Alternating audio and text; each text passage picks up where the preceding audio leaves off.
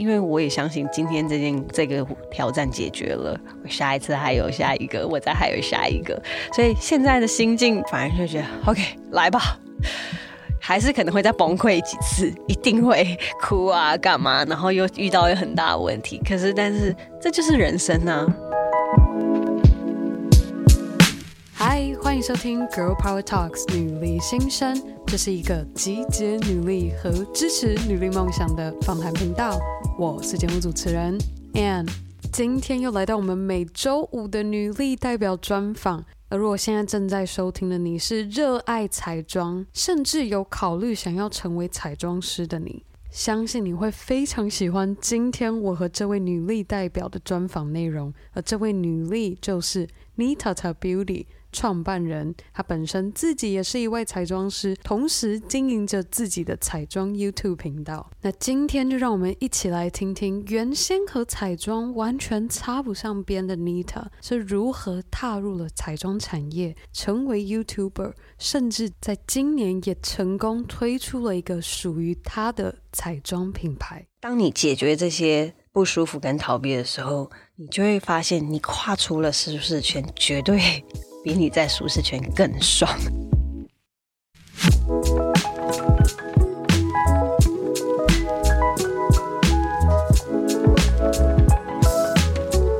今天 Girl Power Talks 女力新生非常的荣幸，我们邀请到 Nitata Beauty 的创办人，她同时自己也是一位彩妆师的 Nita 来到节目上跟大家分享她的故事。我们先让 Nita 跟大家说声嗨。Hello，各位，Hi，Hi Ann。我们今天在聊 Nita 如何成为彩妆师，甚至成立了自己的 Beauty 美妆品牌。在做你的假睫毛品牌之前，我想要先把这个时间轴拉回到学生时期的 Nita。你当时是主修什么专业？然后你会如何形容当时的自己？我的背景其实也大家通常听到都还蛮惊讶的，因为完全八竿子打不着。我大学的时候是学音乐声乐的。当时的话，其实算是一个不爱读书，然后家里的人很头痛，你知道吗？就是家里就是我这种人，然后我就是其那一种类型的小孩。然后呢，就想说，真的不爱读书能怎么做？哎，学音乐。然后早期的父母就会觉得，哎，学音乐至少会是乖，不会不会变坏这样子。然后我就觉得，哎，音乐，因为我是一个很喜欢音乐，我爱唱歌这样子，所以我就进去了这个音乐的领域范围。对，嗯。所以当时你是学声乐，所以要走歌手路线吗？其实我的人生是那种我没有确定我一定要干嘛的人，因为你是新的，所以你有很多你不一定知道你可能可以做什么样的选择。所以我那个时候其实算是没有想，我只是觉得 OK 好，现在是音乐，OK，I'm just into 音乐就好，这样子。然后我也没有想那么多。那你当时还有做什么不同尝试吗？你边学声乐的时候，你就已经接触彩妆了吗？没有，可是我其实那个时候，嗯，我如果真的要说开始化妆的时候是十六岁，然后那时候皮肤状况不好。嗯、等一下，我觉得我一定会讲得到，就是呃，这个也有可能，这是也是有一点点关联，因为爱漂亮嘛。那其实大部分女生不外乎就是一定希望自己漂漂亮亮的啊，对。然后其实那个时候其实就已经有在乱玩一些化妆这样，可是并没有想过，我从来没有想过我会走这条路。嗯呀，Yeah. 那你当时在大学的时候学着声乐学，你是怎么看你毕业后的打算？就毕业后的计划，你是怎么怎么想的？有没有一个梦想？我其实那时候进去后，然后了解音乐声乐的时候，就觉得哦，其实很清楚知道，就是这有两条路可以走，就是要么你就是比较是站在舞台上、嗯、走专业的声乐家类似，或者是艺人，又或者是乖乖的就是在学校里面教书。这样子就是教音乐、嗯、教声乐这样子。那其实我还蛮喜欢享受站在舞台上，所以其实那个时候会有一点倾向，就是内心可能就有一点小小的设定，就觉得好，我想要站在舞台上的那一种。其实我算是没有很有自信的人，就是某一个层面，嗯、然后就是会觉得我可能不够好啊，因为我其实是一个要求完美的人，所以我对自己的标准很高，然后我就会觉得。我可能不适合啊，或者是什么这样子，所以其实那个时候是有这样想，嗯、但是又不确定自己要不要这样子走。那你当时后来毕业之后呢？你有尝试吗？有去试镜还是什么？你后来怎么去做决定？嗯，其实我觉得有时候是有一个无形中会把你推到一个方向，让你去选择。我其实，在毕业的时候、嗯、那一年，然后我们都要办一个毕业音乐会，那我就办了一个自己的独唱会，这样两个小时唱，然后唱的很爽很爽，然后就很开心。然后毕业后表演完没多久，就听到我的主修老师不幸的过世，这样子。然后其实这个东西对于我们专业这种东西来说，其实冲击蛮大的，是因为。他是我的主修老师，也意味着就是我有很多需要的资源或是什么，其实是会跟我的主修老师是有关联的。所以那个时候，就是听到这个时候，其实我反而就是有种逼，因为我是一个很不喜欢去面对一些东西跟事实的人，就是无形中哦，我享受当下这样子。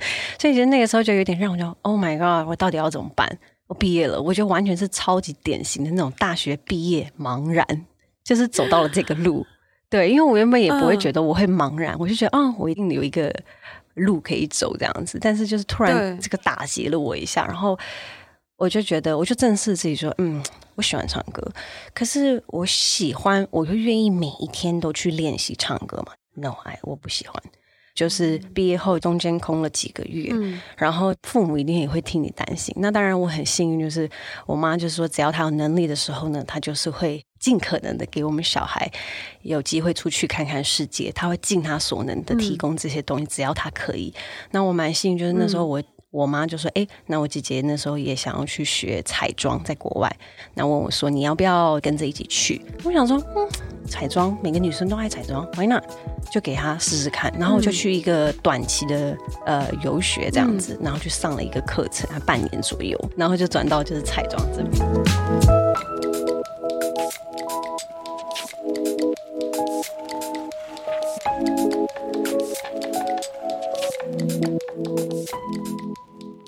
当时觉得是因为你去游学去学彩妆，那个时候就发现，哎，我真的很喜欢彩妆，然后才又更深入吗？是什么？还是你只是因为说，哎，我学会了，那我来试试看？嗯。我就是说，我这个人的性格就是，哦，我现在有一个什么，我就现在这样子，我这样有一个什么，我就现在这样子。所以其实我那个时候就是就觉得，哦，我彩妆，我就先 focus 在这边。所以就是完了之后，因为大家就会，你知道，都快要到结业的时候，就是大家都会就是想要哦，开始就是往这个方向走啊，或什么。我那时候其实一样，也就是一个没有自信，就是给人家看起来超级有自信，但其实我的内心因为标准太高，所以其实我有很多东西会内心会打击我自己，然后觉得你不够好，你不够怎么样啊？你你就不可以啊？怎么累的那一种？所以我那时候就会觉得我是不是不行啊，我是怎样？可是我不会让人家知道我这些想法呀。然后其实那个时候也是没有一个很果断说哦，我就是要往这条路走。对，所以我其实就是毕业回来之后，我就其实也很刚好，就是那个时候的另外一半就是相关的产业。对，然后我那时候就是还是很爱化妆，因为我很确定我爱唱歌，可是我只是想到时候就在那边唱，可是我没有办法像化妆一样，我可以每天早上起来第一个时间就很开心，就拿到化妆，然后开始把自己弄得漂漂亮亮，打扮得很好这样子。对，所以我就是很确定彩妆是一个我很 passion 的一个东西。当时有了这个彩妆师的专业培训，然后你。看着就是像你刚刚好说，因为另一半是在相关产业，所以你开始有这些机会。那一般来说，就是想要成为专业的彩妆师，有哪些管道？就你现在这样过去这段时间观察下来，嗯、应该是说以我自己来讲的话，就是因为就是刚好。我毕业的时候，我也真的也没有刻意，就是真的是刚好就是呃，另外一半是相关产业。但是如果是要给就是现在在听的大家，然后想要知道说，诶，如果他们也想要从事彩妆产业，要怎么开始，或者是怎么样的管道？我觉得其实因为现在自媒体，然后现在网络很发达，是一个很网络全盛时期，嗯、其实很多。管道你都可以，就是从比如说 Facebook 有一些社团加入，然后多呃算是 promote 自己，然后你可以就是多练，因为其实专业这个东西就是一个专业技术嘛，你一定要练习，你你要从中找到一些属于你自己的特色跟风格，然后跟为什么你你所爱，然后你再创造出属于你自己的作品。那这个东西就是会慢慢累积、累积，然后演变出来，然后你可以多分享在各大的平台，给更多人知道你是有潜能的，你是很 talented 的这种人才。所以其实要多利用网络资源，让大家能够看到你，不是等着机会来出浮现，是要主动出去找机会。对，因为以前的网络不发达，所以我们只能透过呃媒体记者或者是一些知名人士或什么报道、包装杂志。但现在你看，就是杂志也比较嗯没有那么的盛行，大家的主要都会是在网络的。呃，社群媒体上，其实人人都是可以自己去宣传自己。其实这是一个很好、很好、很大的平台。它的好处就是每一个人都有机会去跟大家说你是一个怎么样的人，介绍你自己。但是当然，缺点也就是因为太多人，你要从怎么样从中而出，是真的。那你当时又是什么原因会选择想要先从自由接案的助理这样子的角色就先开始？你当时有什么样的考量？嗯，其实我去学彩妆，其实它就基本上只是教，比如说年代妆啊，跟一些基本的东西，很很基本、很 fundamental basic 这一类的东西。嗯，那我觉得任何的行业最重要的是你的经验跟历练。所以对我来说，不管是任何的行业，嗯、当然彩妆师就是一定就是要从助理做起。那我其实我很不知道我要做什么，嗯、但是我很清楚一件事，就是我绝对不要当上班族，我不喜欢那种固定时间，所以我。我很清楚，就是我是一个爱好自由，我不想要被公司工作管到我，就是没有一个自由的时间，所以这个是我很清楚的。所以我那时候其实有点像是给自己一个机会去试试看，然后从助理做起。那其实助理这个东西，很多人会不愿意去接触，因为觉得就是很辛苦。可是其实对我来说，你如果有机会当助理，其实是最好的。其实应该说，看着当下不会是去看那个薪水多少，因为助理绝对不会多少钱。甚至在国外，我相信你也知道，就是呃，这种东西基本上是没有钱的。可是其实他们的东西是什么？他们的潜潜在的东西是，你可以从中间去学习到。比如说今天这个案子里面，你需要注意的任何的细节跟事项，你要怎么去面对客户，你要怎么去面对模特、摄影师这一类的东西，是才是最主要的。然后再来你自己的技术，就是这是另外一回事。然后你接案子的时候，你就可以知道说，哦，那未来如果之后万一你有需求，你有需要助理的时候，你又会需要怎么样的人？嗯，所以这个东西其实算是你自己要很清楚。你在做什么？你为而为何而做？对，所以我一开始就是觉得助理就先做起，因为我就是不懂这个案子是怎么开始的嘛，我要怎么去、呃、完成这个案子？所以我就是做了几次助理，然后我就发现哦，我觉得我学习能力蛮快的，就是某个层面就觉得我大概知道呃助理里面可以做什么东西，然后我就觉得嗯很好。然后可以懂懂到很多一些，就是真的不是一般人可以告诉你的东西，对。可是这些东西全部都是要自己去察觉，嗯。所以其实我还蛮建议，就是不要去排斥去做助理这件事情，因为其实助理真的可以得到的东西。就加上如果你找到一个对的老师的时候，他其实。久而久之，他看中你，他其实就是会给你更多的资源，就像是我主修老师一样的概念。你找到一个老师，嗯、虽然前面可能他可能很凶、很严格，然后对你不怎么样，但是他其实都是是为你好，对。然后当久了之后，他万一哪一天他的 case 他没有办法排，他可以排你进去，你就会开始有工作。对，所以其实想的要想远一点，不要想不要那么短视。所以我觉得就是很享受每一个份我做的任何的小工作到大工作。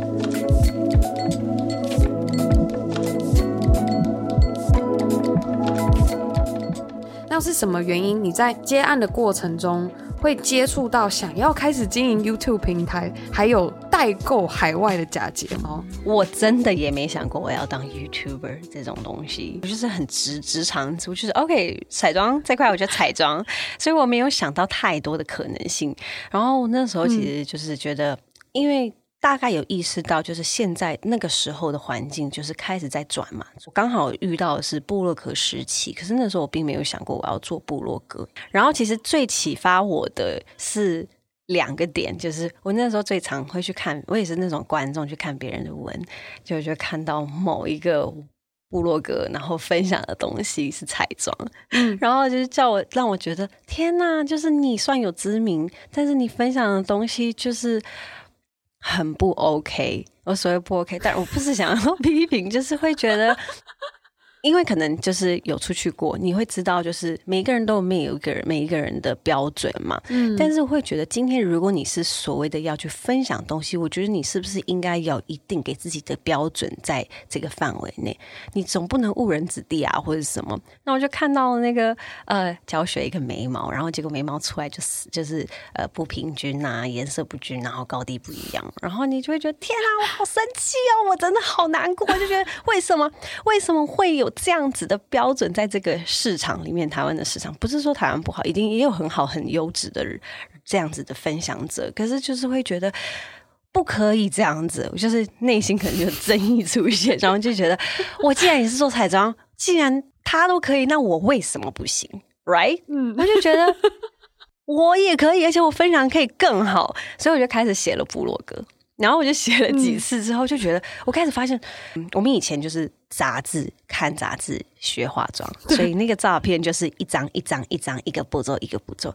我就觉得，对啊，我以前化妆也是这样画，可是我怎么画出来就永远四不像，然后也就是不怎么样这样子。然后我就觉得化妆是一个动态，而且你看我们女生化妆大概要花多久？为什么就是几张照片就可以结束了事？这样子，而且每一个人的五官什么都不太一样，所以我就觉得不行。呃，我觉得我觉得可以换一个方式。然后那个时候，其实我很。很 follow 一个叫做国外的第一个美妆 YouTuber 叫 Michelle Phan，我相信如果有在追踪、嗯、呃美妆的人，应该都知道，他其实算是第一个在 YouTube 里面做美妆的始祖。然后他不是我对、嗯、对，你知道他对吧？他我是跟他学化妆的，我也是。应该说我没有，但是我很享受看他的影片。他不是专业的彩妆师，但是他可以让我觉得。从中学到一些 tips，在美在彩妆上面，就觉得 why 为什么不能做影片？影片更生动，你可以更让人知道你的 personality 以外，你可以更扎扎实实的表达你今天想要分享的任何东西。嗯哼，所以我那个时候就嗯就觉得不行，我觉得好像可以来拍一个影片。那个时候根本就没有几个人在拍影片。然后我就想说，我就要来拍影片。我那是哪一年的时候？呃，二零一一一二，哎，我忘了，二零一二一三，很早哎，对，一一二一三那一年，对。然后我就自学，然后那时候刚好男朋友是会懂一点鸡毛蒜皮的那种，非常简单简单那种 iMovie，然后什么什么什么导演那个那个那个影片软体嘛，就非常阳春类型，就觉得好。至少我要知道怎么去做这件事情，然后我才发现，就是，嗯，嗯，你从零到有的时候的这种感觉是一个很有成就感。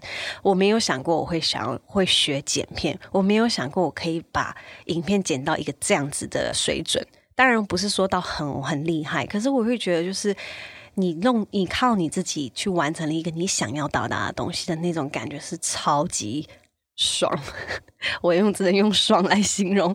对，然后，所以我那时候就开始做影片。可是，其实因为我是一个要求完美的人，所以我觉得我在这个路程这样子，我就觉得我太在意完美这件事情。所以，其实这一条路上有几次我错过了很多很多很好的机会。坦白说，嗯，所以其实，在听的人的话，真的也要跟大家说，就是不要管太多，就是去做。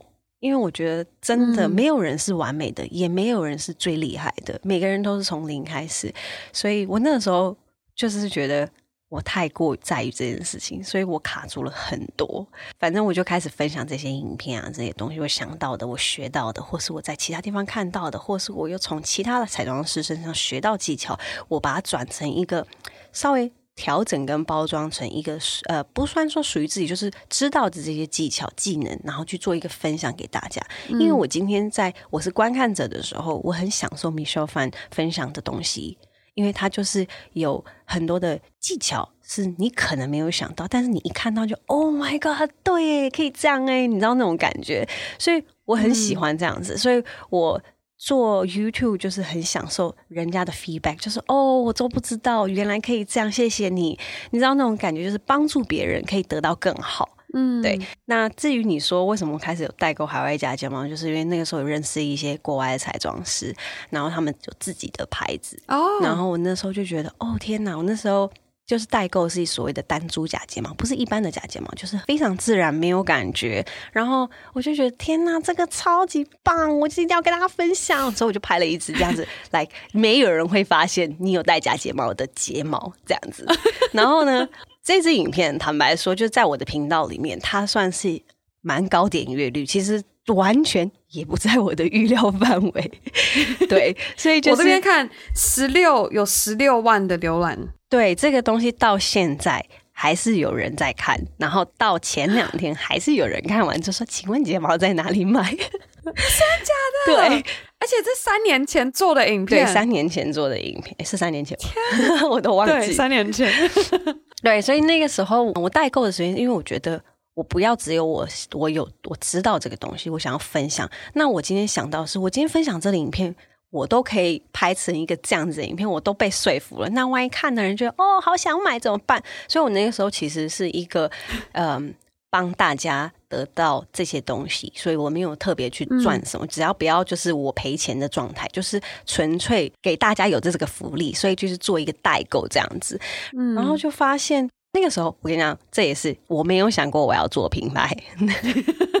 就是我也没想过我要做品牌，全部都是一个点一个点一个点一个点，然后启发的。所以我就那时候就会觉得，这个三年就是觉得这些东西其实是可以有市场的。嗯，然后我就觉得很想去做。其实中间的时候，这三年期间中间，我就发现其实它是可以做，可是我没有来源。然后。我就只能想说，好，没关系，我就先做一个市场调查。所以某个层面，我就觉得我在代购的同时，我其实去做一个市场调查。诶，其实只要我一宣传，它就是有有买气。对我来说，其实它是一个就是有潜在的市场存在。对，然后我就当然是因缘际会下，然后就有签到一些就是工厂这样子，然后的来源，嗯，然后就觉得嗯，好像可以做起来。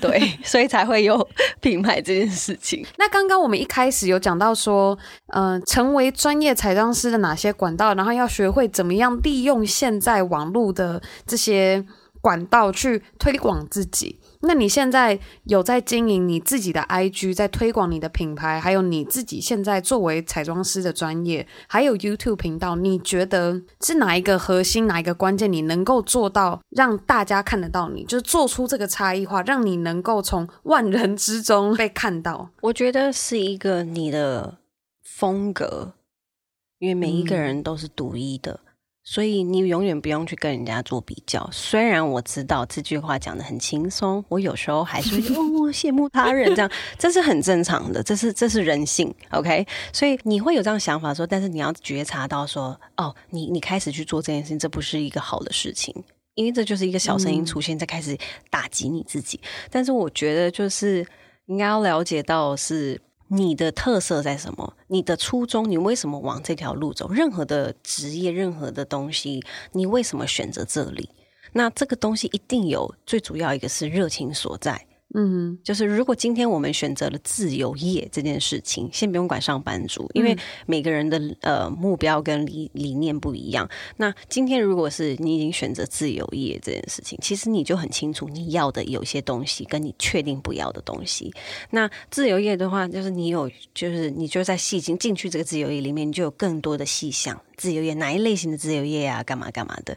那像我觉得像美妆的话，就是我很清楚，因为。这是我所热爱，我可以花每天甚至一到两个小时，我真的不赶时间的时候，我可以花一整天都在化妆，like 就是都不会觉得很腻。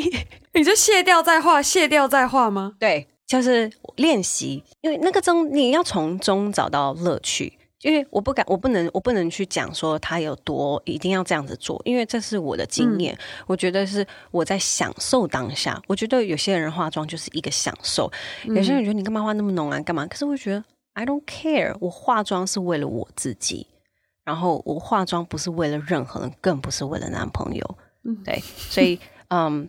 男朋友也不会说话，因为如果说话，他绝对不会是我男朋友。对，那这就是一个我不在意别人的眼光，我不在意，因为我觉得我想要做一个怎么样？因为其实这个社会就是已经会被框架住了嘛，觉得你应该是怎么样？嗯、比如说你不能画太红，你不能画太浓，这个是在呃一般的产业里面的时候会有这样。可是今天我们是自由业的时候，我想要做任何我想做的事，more creative，你可以就是做一些无限的可能嘛。那你被框架的时候，其实你就会被设限啊。那可是今天你做自由业的时候，你就不会。所以这个东西是一个最大的重点。然后再来就是。嗯，像我自己会觉得我很在意的就是一个风格。今天是一个记忆点，比如说我今天进去这个空间，我很清楚，我会给人家记住，我会让人家记住我。为什么？因为我有我的特色。嗯，比如说从穿着，或者是我讲话的声音，或者是我化的这个妆，怎么让人家印象深刻。对，这你要当然不是说就是一定要就是很夸张啊这样子，只是就是很做自己，就是想要做的。那你再从这个东西中去发掘到什么东西可以跟你现在在做的东西结合。像我就是因为风格很明确，我从以前就觉得欧美妆是一个最主要开始，它是一个。最始祖嘛，这样子就是原始出来留的。你看到国外的呃外国人，他们已经五官够深邃，他们永远都在修容、修容、修容，打量、打量、打量，就是要越来越明显，越来越瘦，越来越挺。可是亚洲人没有这么像外国人这么这么立体，可是他们也需要，但是外国人都更需要。为什么？因为他就是有很多很神奇的地方，化妆就是这样子，所以。嗯，比如说日系好了，韩系好了，这些东西其实都有他们的特色。嗯，可是对我来说，最最原始的东西都是技能，全部都是先从欧美。当然，这不是一定是对的，但是这是我自己的想法。所以我当时为什么会想要走欧美妆？因为我觉得我够了解欧美的这些技巧步骤的时候，我可以再延伸去做更多不一样。比如说像日系，他们也有一些技巧，一定也有不外乎是从。欧美这边这样子延伸出来的嘛，那就是因为每一个国家都有不同的嗯市场，所以你可以一看就是哦，它是韩系哦，你看哦，这是日系哦，这是欧美系，对，所以我、我觉得欧美妆就是一个让我就是很确定，我就是要这样走，所以我从一开始我很确定我就这样走，我不会改变，因为你一改变，别人不知道你的风格是什么，你一下这样一下那样一下这样这样，所以你就不会有记忆点。那我就是确定我要欧美，我就是很爱欧美。这样子，嗯，所以我就开始塑造了一个自己一个这样子的妆容啊，然后一个特色，然后让人家有记忆点在这块上面。刚刚感觉看到那个 Nita 彩妆师专业的那一面，我们就顺便来聊一下，就是你觉得，因为现在种睫毛真的很红，我自己其实也很爱种睫毛。那你觉得假睫毛跟种睫毛这两个优劣势分别是什么？种睫毛的话，我觉得。嗯，如果你是一个不爱化妆，或者是你觉得你嗯，嗯手比较不巧，你也不想要花太多时间就是化妆，那我觉得种睫毛是很适合这样类型的人。但是我试过一次，然后我不行，因为我是眼睛会过敏的人。哦、对，所以其实听起来是种睫毛是一个很好的市场啊，然后假睫毛就没落了这样子。其实不是，是。还是有每一个人的需求。我曾经也觉得，哦，种睫毛感觉真的很不错。我试过，我觉得很不舒服，很有异物感。然后再来是种了睫毛，你在化妆，你要卸妆要卸的很干净。因为我眼睛是敏感的，如果卸不干净，嗯、我可能就长针眼，我可能就眼睛发炎或是怎么样。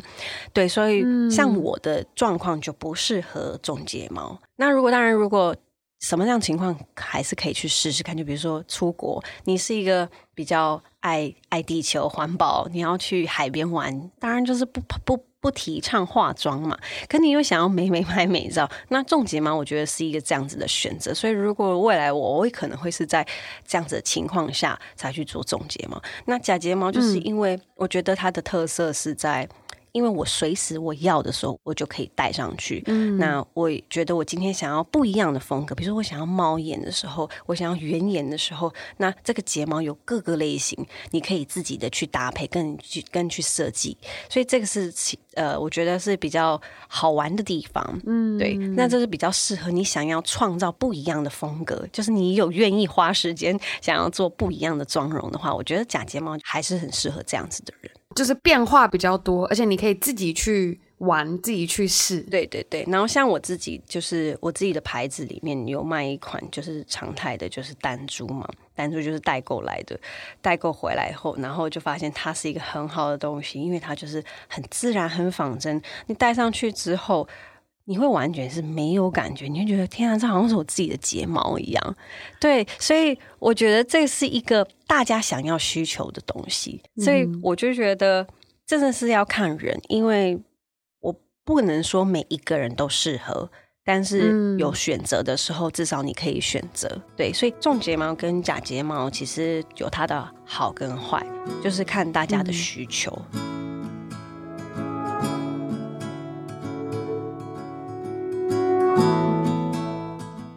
不知道正在收听的你是否有和我一样的感触？特别欣赏妮塔爽朗的个性，而妮塔这一路走来，不断用心经营她的网络社群和提升她的彩妆技术。没想到，就当她专注于眼前工作的同时，就在两年前，她突然失去了一个非常重要的亲人。一直来我都是自己共自己做事，我很少跟人家共事，因为自由案嘛，自由接案嘛。嗯、然后或者是家人，其实家人感受最大，因为你是最真实的裸露在家人面前，你不会隐藏，你不会戴面具，然后所以你会有任何的喜怒哀乐情绪，就是直接第一时间蹦出来。然后家人是最最直接的被感受到你的任何的情绪反应，嗯，对，可是。家人的好处就是他永远都会原谅你，对。然后我觉得那个时候真的认真把你当朋友，又或者是家人的时候，有些家人就是会跟你说你不应该这样子。因为我以前就是真的是我想到什么我就直接讲，然后我也不在意别人的感受，就是真的很直接。这是什么时候的妮塔啊？好久之前哦，尤其是对感情上，以前也是这样子。感情最严重，嗯、对，然后就是很不在意别人的感受，嗯、然后可以直接就是刺人家，然后以前都觉得自己够好这样子，但是你知道随着年龄增长，就会发现，天哪，我以前怎么来那么多那么大的自信啊？然后就觉得 很想要回去以前的我，就给我那以前的我两巴掌，说你可以醒一下啊，你这样子。你刚讲到一半，我就突然想起来，你刚刚说你你有同理心吗？我记得我们之前有聊到。哦，对对，就是你我以前很，我以前很在意，就是你要有同理心啊。就比如说我想的东西是什么，然后我觉得你对方也应该要就是替我想到我想到的东西，你懂吗？然后我每次都会讲说同理心，同理同理心。结果我我其实真的老实说，我是到最近我才更深刻体验到，就是天呐，以前妮塔就是根本就是他们。这是不能讲，就是 没有同理心。我知道你要讲脏话，就是其实以前的那个想法，就是会觉得我为你这样想，所以你应该也要一样的心态去这样子为我，或是比如说有些人会觉得我我帮助你，所以未来你一定也要回报给我。这种以前会有这种想法，嗯，对。然后呃，我觉得原生家庭很影响啦，就是以前有。家人嘛，妈妈比较比较是这样子的心态，然后你就会觉得呃不想要这样子，可是结果你越不想要这样子的时候，其实你越会像这样子。你越不喜欢他们的一些行为的时候，其实你更要去注意你自己有没有这样子。你觉你说你不要有，你永远都不要像他们，可是其实这个是会影响的，毕竟是原生家庭。我就会发现，其实我讲的道理好像是一个道理，我自以为很有道理，可是。当我今天抽离我自己的时候，我在站在旁边看的时候，就是 真是不可理喻。你是跟就是开始自己做自己的假睫毛品牌，开始招人员工的时候，你才意识才发现这样子的冲突吗？呃，不是诶、欸，应该是说从狗狗吧，我狗狗我很我从小养到大的狗狗两年前过世了，然后生病过世，所以其实那个时候其实因为很重要的一个家人这就是离开了嘛。然后你就会觉得很难过，然后你就会开始检视到自己有没有什么好不好啊，或者是你做了对或不对的事情啊，这样子。嗯，然后结果就就会发现，其实以前的自己真的很无知，真的只能这样说。就是当失去之后，你才会被打醒，就是真的是你后悔了，你才会，你失去了，你才会后悔，然后你才会知道。你应该清醒这件事情，然后就会觉得自己以前真的对好多人可能很过分，比如说对前任啊这一类的，就是自己很很坏，然后就会，可是你这个时候你就会回去看，你会发现你这样子的样子的时候，可是还是很多人在旁边陪着你，一些人真的都是真心的。我不敢说我变了很多，但我觉得家人最感受到，家人其实。最近就是这几年这一年吧，我的成长。跟我的改变很大，嗯，我自己觉得我有改变，但有改变多少我不知道，但是我知道我跨出了那一步，嗯、然后我跨出了那个，就是我从来没有想过真的会有同理心这件事情，以前就自以为的同理，到现在真的有同理心这件事情，站在别人的角度，就是抽离自己的立场去看任何的事情，以前只会站在自己的立场去看任何的事情，但是现在是会就是抽离，然后去看、嗯。两边这样子，其实转变某个层面来说蛮大，也没有到很大，但是我觉得对我来说算蛮大的，因为我从来没有想过我会这样子去替他人着想或者什么。当然，我也还在学习，我还有很多不够好的地方。然后，可是我觉得至少我改变了很多东西，所以其实。现在有时候会想想，就觉得哦，好谢谢我的狗狗。我、嗯、虽然说它离开，我可能很后悔，我都没有多陪它，我会干嘛？可是，但是它是真的让我有点打醒来的感觉。然后再加上我后面开始知道我要做什么，因为其实它离开之后，我其实有点像行尸走肉了几个月。嗯，我不知道我要干嘛，我没有很有心的在工作。我爱化妆的这些东西都其实有点停摆。然后结果到后面，行尸走了一段一阵子，然后你就会发现自己你不想要这样子下去了，然后你觉得你需要做一点什么的改变。当你今天有这样的想法的时候，你的能量就会吸引到你想要的这些东西，然后就会吸引到类似这样子的人，人然后从中间可能他就算是一个过客也好，或者他曾经讲过就一句话，然后就已经不会在我这个世界，在我的人生里面出现的这些人都好，这样你就会就会发现他给了一些话。嗯一句话而已，但它很重要。然后我就开始去找更多、更多这些东西，然后发现自己需要改变的东西，然后再检视自己、察觉自己。然后像我觉得，像去年大家都有很大的改变，因为疫情关系，所以其实大家就会逼着自己去正视自己内心深处的感受、跟想法、跟未来。我觉得这是很好的，因为你就会知道说，你要的是聆听自己的声音。问自己你自己要的是什么，然后你开心的东西是什么？非常认同。我觉得你刚刚讲到一个，就让我想到说，有时候真的是改变，就是让我们很不舒服。就有时候真的重大的改变，我们才会让自己停止在一个机器人的模式。就我觉得我们，因为人是一个喜欢惯性的，所以我们习惯。我们就会想说，哎，我们就是就是照常这样子去做。我可能我每天朝九晚五就是这样上班，可是我不开心。可是我觉得我不想改变。那直到真的改变了之后，你才会看到说，哦，天哪，原来当你看到你舒适圈以外的世界的时候，那是这就是我想说，就是因为最这一年的感触最深，尤其就是到呃创品牌以前就是一个很表明，就是遇到问题会潜意识想要逃跑，不想要去面对。但是我理解到一点，然后就是最近也比较会看书。我真正不爱看书的人，我这一年真的有把一本书看完，然后到现在还可以继续看书。这这也是我其中一个转变。然后我就是刚好在这个状状况下，然后又刚好看到一些书，然后领悟到了一些，就是你只有在一个状况下才会真正的成长。那就是你觉得你最不舒服，你最不想面对，你最想逃避的时候。那因为我自己就是自从创立了品牌，然后我就需要面对。一些问题跟挑战嘛，创品牌嘛。当我解决了这些问题跟挑战之后，我会发现，其实以前的我很喜欢在舒适圈，就哦很安逸，这样很好。你就会发现，可是反而你今天跳脱了舒适圈，你会发现，天哪，就是他嗯的，真的，他比舒适圈更爽。就是你，你跨出舒适圈，绝对在比你在舒适圈更棒。这个是真的很重要，这是我最近非常深刻的体悟到的一件事情。嗯、我好喜欢你刚刚分享，跨出舒适圈比待在舒适圈里面更爽，真的。这个东西真的是要有一个体悟到后，你才会觉得天哪，为什么那时候还要待在舒适圈？外面这么更舒服，我还在舒适圈里面干什么？因为这是眼界嘛，你没有尝试。因为其实我觉得最主要是。越越让你恐怖惧怕的事情，其实往往他们的后面其实是更好的东西。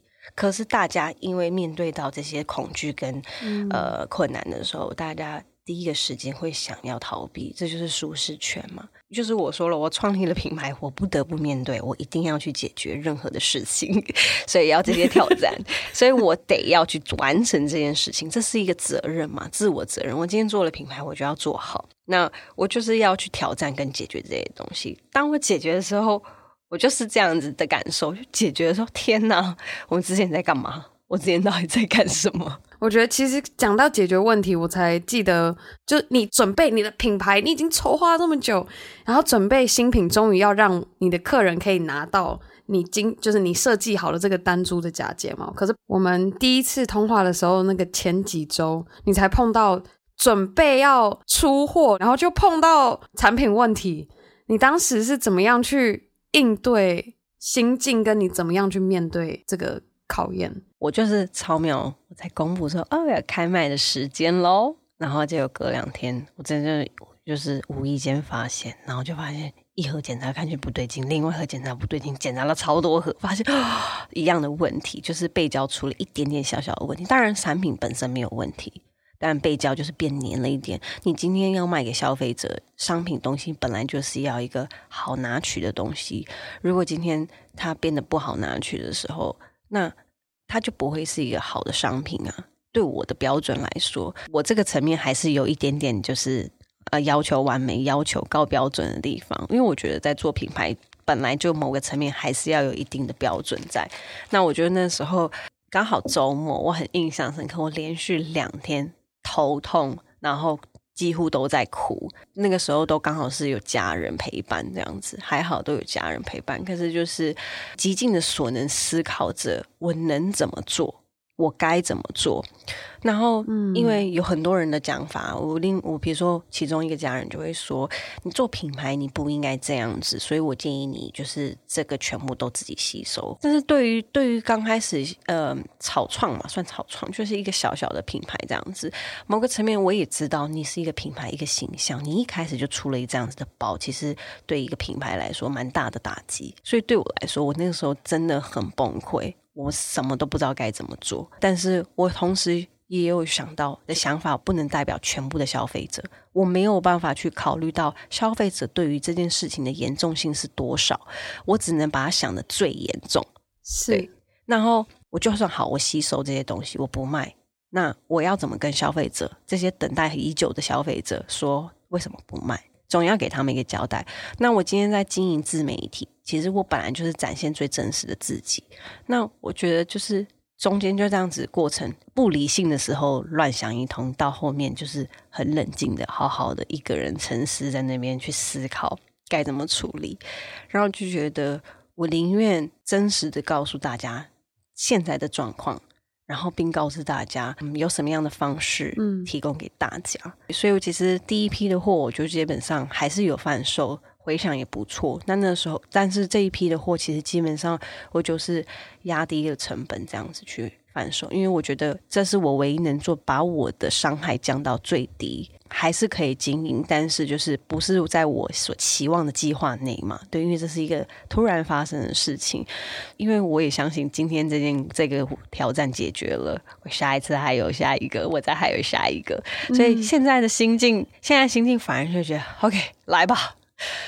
还是可能会再崩溃几次，一定会 哭啊，干嘛？然后又遇到很大的问题。可是，但是这就是人生啊，起伏起伏的状态，嗯、这样子才有趣啊。你就像做云霄飞车，如果你一帆风顺，其实人就会很腻啊。你不知道你你还有什么价值、跟重心、跟目的而活。可是我觉得人生就像坐云霄飞车，高高低低的这样子才会有趣的。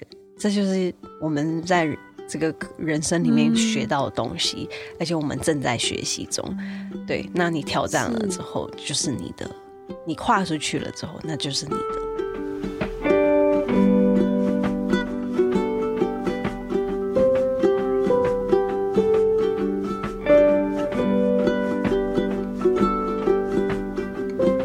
我我相信接下来 Nita，我也很期待 Nita 这个新的品牌可以越来越成功。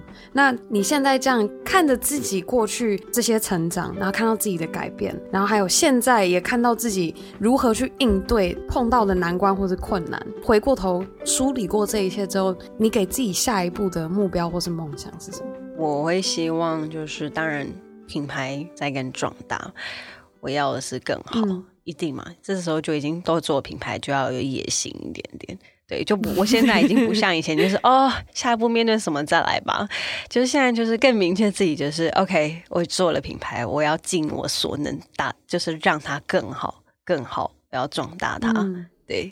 这应该是我接下来希望的一个方向。好，那今天如果正在收听的各位有兴趣想要学怎么装这个假睫毛，然后或者是想要了解更多关于 Nita Ta Beauty 的 YouTube 连接，还有网站连接，都会在我们今天节目详情中。那接下来想要跟 Nita 聊，就我其实自己过去有一段时间，就我自己状态很不好的时候。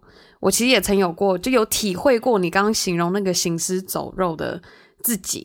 然后我发现，就其实我们如果心理状态很不好，心情很 down 的时候，其实你整个人看起来就也很，你心身心灵不健康，整个外外观看起来也很不健康。我甚至有一段时间，就是我会选择不想要看没化妆的自己，就我会当做，就算我在镜子里面看到没化妆的自己，就可能下巴这边都是痘子啊，然后或是什么就。我会选择不去看，然后我只去想说，哦，好，反正我妆化起来就好了，就掩饰了。你有没有过这样子的心理？然后你会如何建议？如果我们也有听众面对到这样子的问题，你会怎么样建议他们去做调试，然后更爱素颜且最真实的自己？我刚刚听你讲的时候，我就觉得，我觉得大家都有这样子过，尤其。因为我我就说了嘛，我很爱漂亮，然后我很很讨厌瑕疵这些东西，所以我其实青春期的时候，我的皮肤基本上就是全脸痘，我没有到那种很严重，但是就是有痘痘疤，然后我甚至背。都会长痘痘，我其实到现在偶尔还是背也是会长痘痘。那我现在皮肤就是比较稳定一点点。可是你说的那个时期我也有过，就是还蛮长一段时期，我会觉得我宁愿画厚一点，画再不好，我就是要顶着出门，我要把那个所谓的瑕疵给盖掉，我要给人家呈现我所谓的完美的我。但是其实你就像是一个伪装自己，然后去。把不面不面对你自己最真实的感受的自己，所以其实那种时候，其实你反而应该要察觉到，就是你自己其实逃避了自己多久。然后化妆是一件很开心的事情，可是我们没化妆更美，因为我觉得美是从内在而来的，你的心，嗯。善良这才这一块，就是你有没有包容，你有没有你有没有同理心这一类的东西，所以这个东西其实才叫做美。外在只是一个外一个形一个形象而已，一个一个标题。那要怎么去调试自己？其实我觉得你就像借由去年的时候，大家因为疫情的关系，所以其实大家也遇到了很多很低潮的时期啊，然后自我怀疑啊，嗯、反而这个时候是一个最好的时机，去好好的。跟自己相处，然后从里面去感受一下你自己。你够爱你自己吗？你够为你自己吗？很多人都会说你自私一点，自私一点，不是在一些呃工作上什么东西的自私，而是你为你自己捍卫你自己，自私一点点，把那些你想要我为别人好的一些想法，把它转化成先为自己，你自己处理好之后，你才可以帮助别人啊。嗯、所以其实素颜的自己没有不好，这些东西是大家都会反映的。现在大家都这么依赖，大部分人都很依赖那种。美妆相机呀、对不对？其实我也会很疑惑，因为我现我已经不是这样子的人。我基本上照片就是我不会有太多的，不会有什么滤镜啊，干嘛的。只是如果是好玩的时候，那就是无所谓。但是就是会想跟就是。比较过度依赖这些东西的人说，其实你可以享受在这样子的网络世界，但是你要告诉自己是这个网络世界是一个虚幻，是我们每一个人制造出来的，并不是真实的。你真实的生活还是在过，你真实的肉体，你并不活，并不活在虚拟的世界里。所以你应该要的是面对你自己，而且所谓的美，美的定义没有局限，就是我说的，你的内在，你的心是一个怎么样的人，那才叫做美。那这个素颜的话，我也长过痘痘啊，每个人都长过痘痘啊。别人比如说我以前长痘痘的时候，人家会好心说：“嗯，你怎么回事？”可是对于我们的角色，会觉得你不要再放 focus 在我的痘痘上。可是其实换个角度是，他们是关心。所以其实你可以转化，就是哦，没关系，就是这样啊。我就是嗯，最近熬夜压力大啊。那这个东西其实还是会消失，终有一天会消失啊。你觉得自己素颜不够好，是因为你拿了跟别人去做比较，也有可能。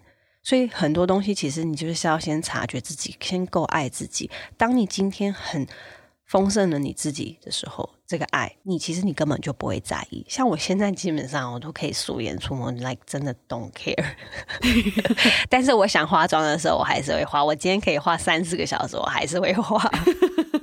好，接下来我们听了 Nita 分享这么多，你觉得你的 girl power 是什么？我的 girl power 就是我刚刚说的，你只在一个状况下真正在成长，那就是你在不舒服、想要逃避的时候。但是你会，当你解决这些不舒服跟逃避的时候，嗯、你就会发现，你跨出了舒适圈，绝对 比你在舒适圈更爽。所以，享受跨出舒适圈那个感觉是你的 girl power。对，就是很鼓励大家。希望我们呢，听完今天这集专访的各位，我们都作为一个勉励，让自己去尝试一个跨出舒适圈的体验。尝试看看，然后去体体会一下妮塔说的那个爽的感觉。对，那真的要深刻的体悟到之后，你才会知道。不然在那之前，你会觉得怎么可能呢？嗯，哪有舒适圈就真的你早就很舒服了，好不好？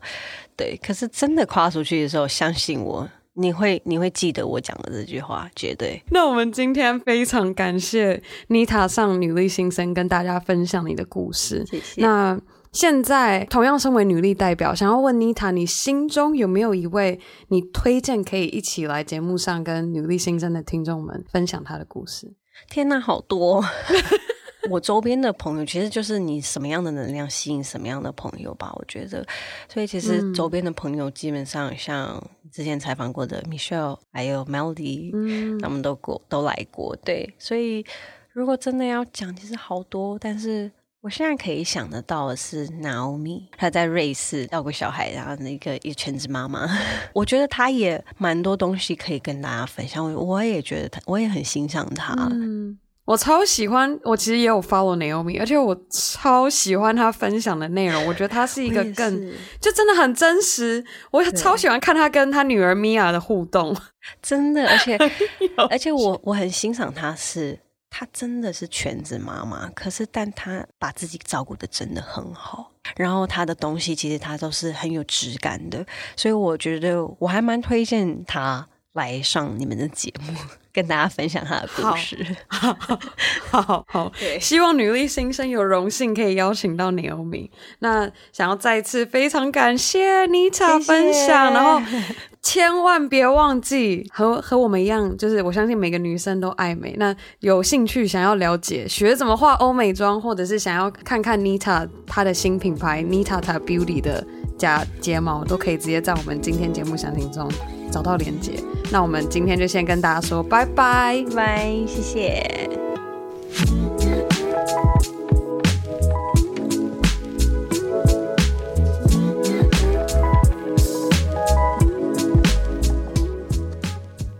好啦，以上就是我和妮塔的专访内容。那也希望正在收听的你和我一起勉励自己，妮塔的女力精神。跨出舒适圈是个再怎么不舒服的感觉，都要相信，一旦跨出去了，就可以体会到那个很爽的感觉。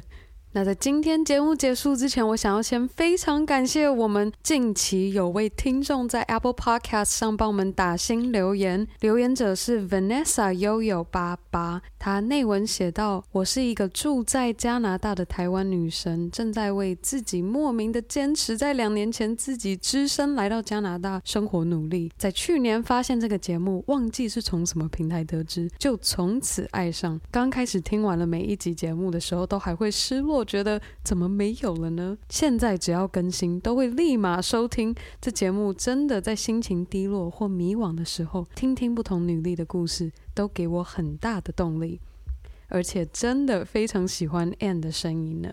哦，非常感谢 Vanessa 帮我们留的这个留言，也非常谢谢你让我听见你的心声。你的留言真的是带给我持续努力经营努力新生前进的动力。那我也希望在加拿大的你和我一起继续加油。